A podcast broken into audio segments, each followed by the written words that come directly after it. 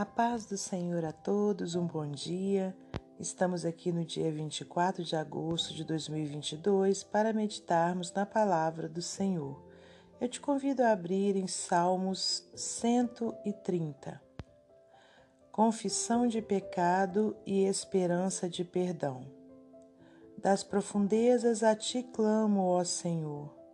Senhor, escuta minha voz, sejam os teus ouvidos atentos à voz das minhas súplicas.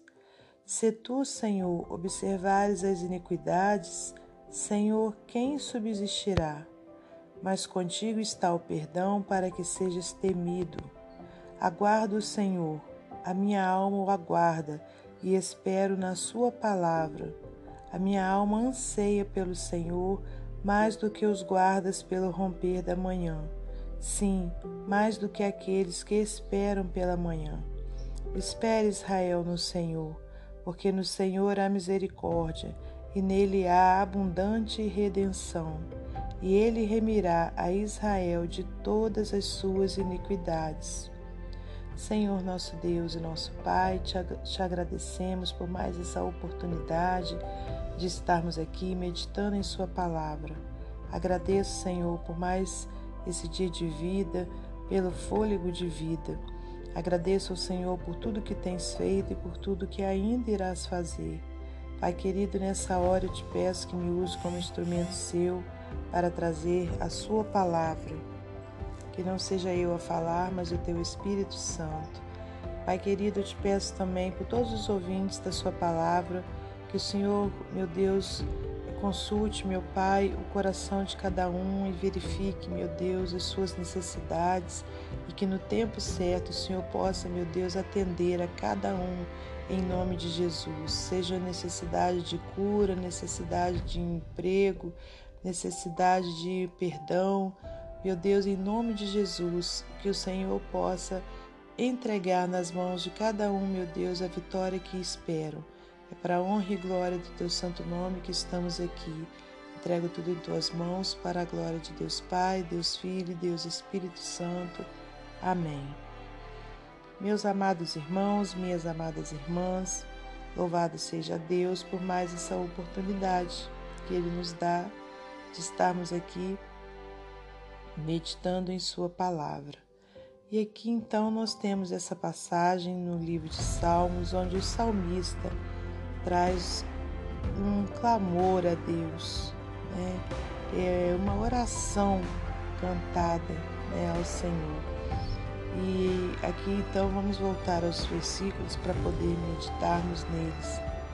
Aí diz: Olha, das profundezas a ti clamo, ó Senhor.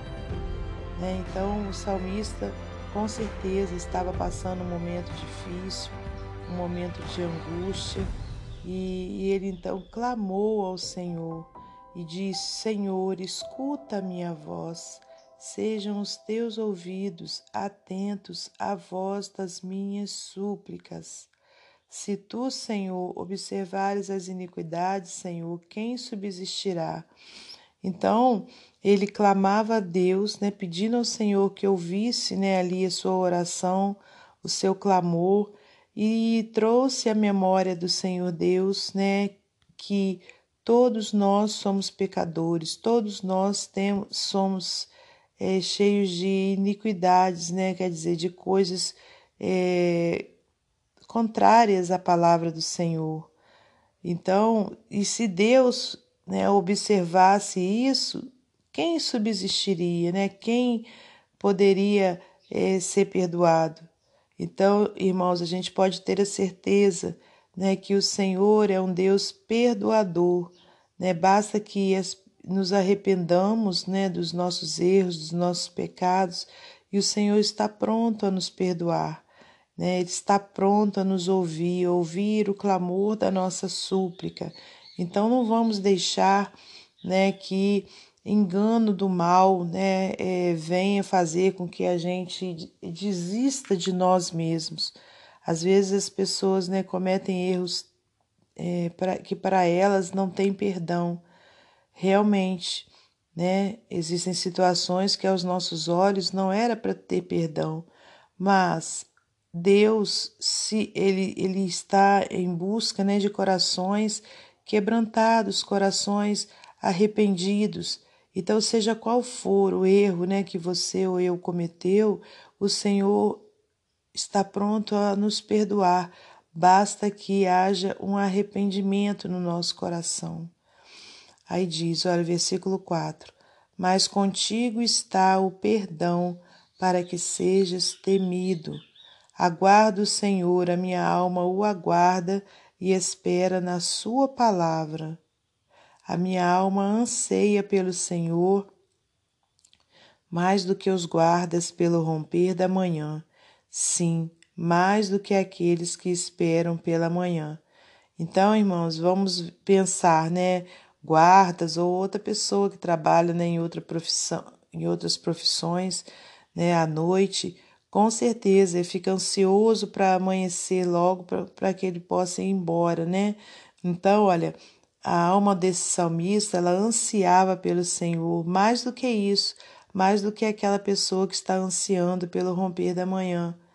Né? Então, assim que deve ser o nosso coração, nossa alma, né? A gente precisa ansiar pelo Senhor mais do que tudo. A gente precisa ter desejo de estar na presença de Deus, de estar buscando a Deus em oração, né? de estarmos meditando na Sua palavra. Esse deve ser o prazer do nosso coração em primeiro lugar. Espere, Israel, no Senhor, porque no Senhor há misericórdia e nele há abundante redenção. Né? Então, espere, Israel, Israel, o que quer? O que que queria dizer? O que que quer dizer? Né? Os servos do Senhor, o povo de Deus.